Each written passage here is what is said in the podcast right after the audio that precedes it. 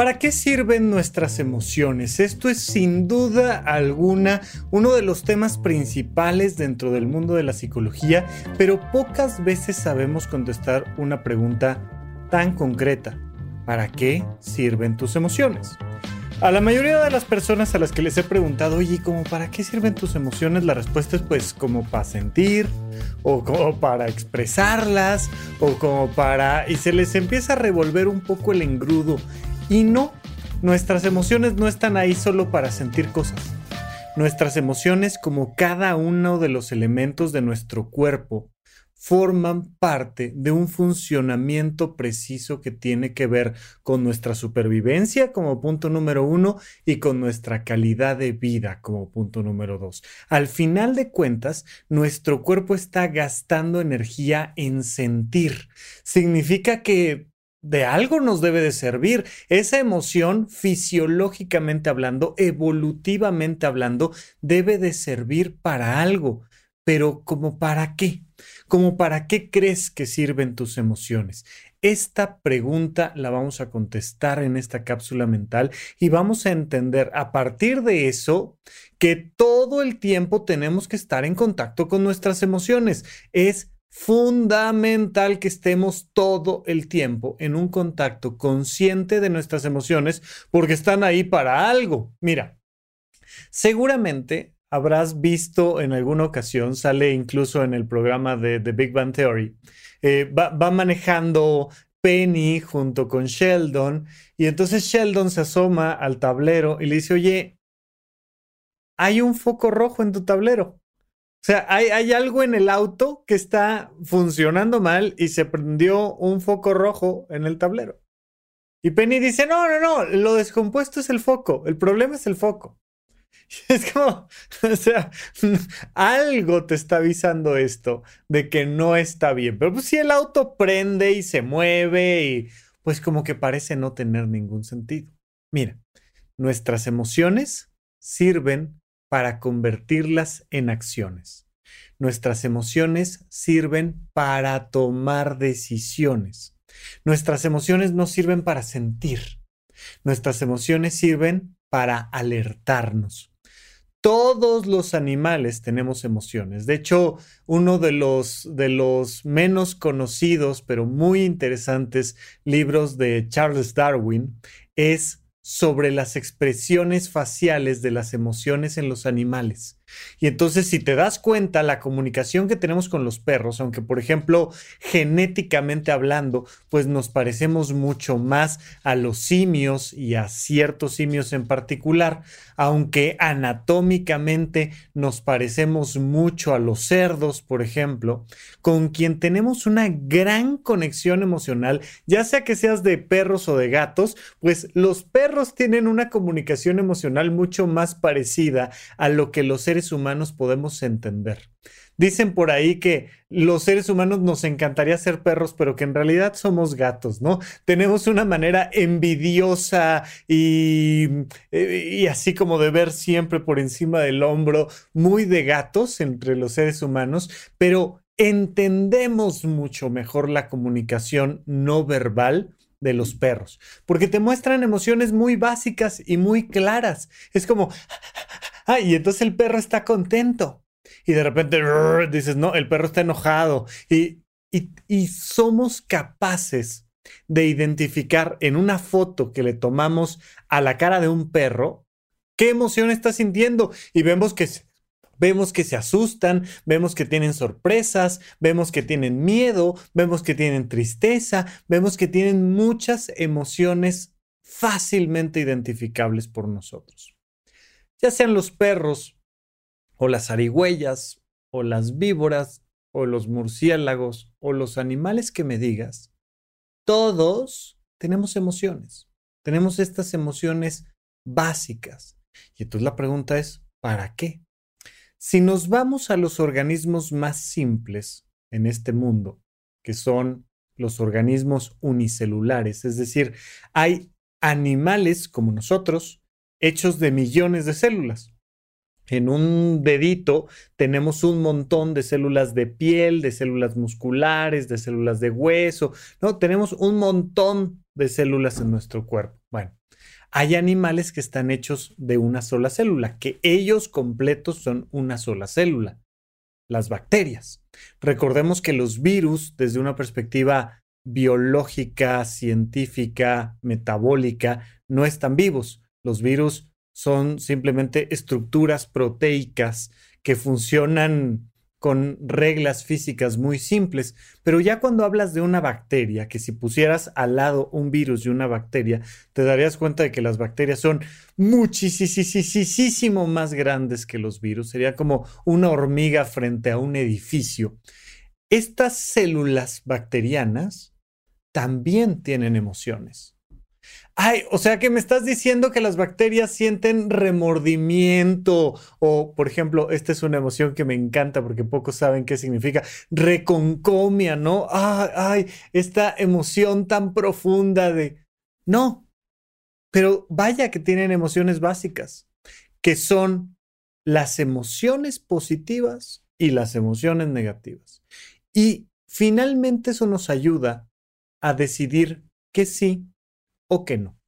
Muchísimas personas tratan de tomar decisiones con base en no equivocarse. Y es la forma más absurda de querer decidir algo. Quiero elegir lo correcto. Ok, te compras esta casa o esta casa. O más bien rentas. O más bien el dinero que vas a gastar en la renta o en la casa, entonces lo inviertes. O no lo inviertes pero te pagas una maestría para entonces después tener un mejor sueldo y entonces poder comprar una casa, pero pues si ya estás en eso, entonces mejor gastas en el doctorado, pero, pero ¿qué tal si mejor lo pides prestado al banco? Pero si en vez de pedirlo prestado al banco se lo pides a tu familia, pero si tu familia te lo va a cobrar más caro que el banco, entonces mejor lo ahorras y, y empiezas a darte cuenta de que todo en nuestra vida tiene una cantidad tremenda de posibilidades y la gente quiere tomar decisiones perfectas y no equivocarse y se vuelve imposible.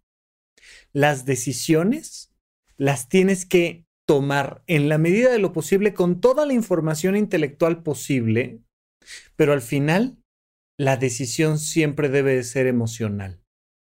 ¿Quiero o no quiero? Cuando tú te das cuenta de que sientes esta decisión emocional, entonces tienes que preguntarte, ¿esta emoción que tengo, cómo se puede convertir en una acción? ¿Cómo la puedo transformar en una actividad fotografiable o este, que se pueda videograbar? Se tiene que ver la emoción. Cuando tú estás sintiendo que estás enojado con tu mejor amigo, ¿no? Y entonces siento la emoción. Es para que hagas algo con esa emoción. Es para que vayas y le reclames o vayas y le pidas que hablen o vayas y o te alejes de él o pero esta emoción que estoy sintiendo para qué es? Cuando a ti alguien te gusta y dices es que esta persona me inspira, pues es para que hagas algo al respecto. No es nada más para sentirlo y ya. Incluso sirve para escribir cartas y canciones o para pintar, pero también sirve para acercarme, para ir a su concierto, para tratar de tener un lugar más cerca, pero también sirve para llevar un regalo en su cumpleaños o darle un abrazo o simplemente para proponerle que pasemos una tarde juntos platicando, tomando un café, porque esto que me hace sentir, quiero que se convierta en algo más en una acción. Cuando tienes miedo, cuando tienes ansiedad, tienes que convertir esa ansiedad en algo. Ay, es que estoy preocupada porque fíjate que no me ha llamado, porque no sé si llegó bien, tal. Ok, ¿qué hacemos? La pregunta es, ¿qué tenemos que hacer? Cuando suena una alarma sísmica, no es nomás para que te asustes. Es para que suene la alarma y evacúes el lugar y te pongas en el punto de reunión. Cuando suena una alarma emocional, no es nomás para que lo sientas, es para que conviertas ese enojo o esa tristeza o esa alegría o ese amor o ese lo que sea que estés sintiendo en alguna acción en concreto. ya sean emociones positivas o emociones negativas, siempre pregúntate, ¿esto qué me está pidiendo que haga? Esto que estoy sintiendo. Hay muchas personas que un día despiertan sin darse cuenta de cómo llegaron a donde están. Cómo llegué a trabajar en el lugar donde no me gusta trabajar. ¿Cómo llegué a estar con una persona con la que no me gusta estar? ¿Cómo llegué a tener esta rutina de vida que no me gusta tener? ¿Cómo llegué a tener este cuerpo que, del que no me siento orgulloso? ¿Qué, ¿Qué está pasando conmigo? Bueno, pues lo que pasó es que había un foquito rojo en tu tablero y nunca le hiciste caso.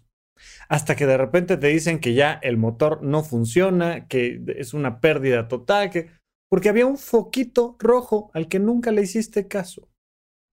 En nuestra vida estamos acostumbrados a manejar sabiendo que hay foquitos rojos prendidos.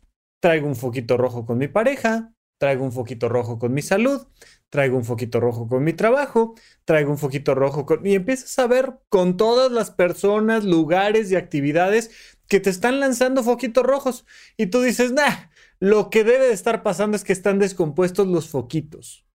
Incluso Muchas personas llegan a terapia diciendo, Rafa, es que traigo un problema con los foquitos.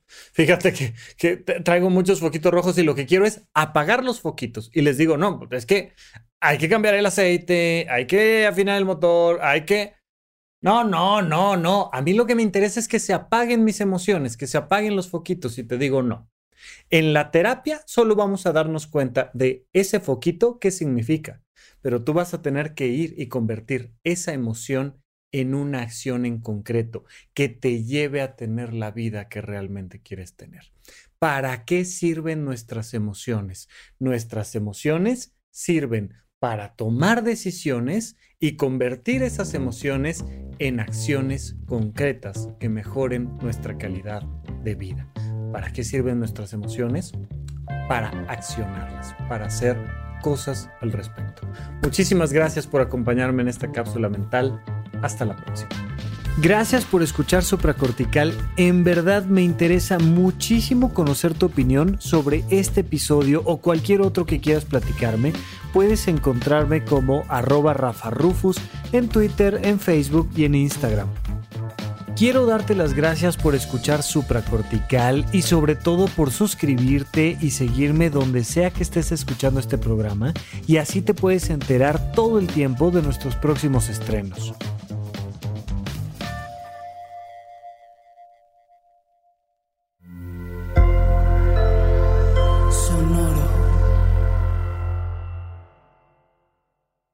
Hello, it is Ryan, and I was on a flight the other day playing one of my favorite social spin slot games on chumbacasino.com. I looked over the person sitting next to me, and you know what they were doing?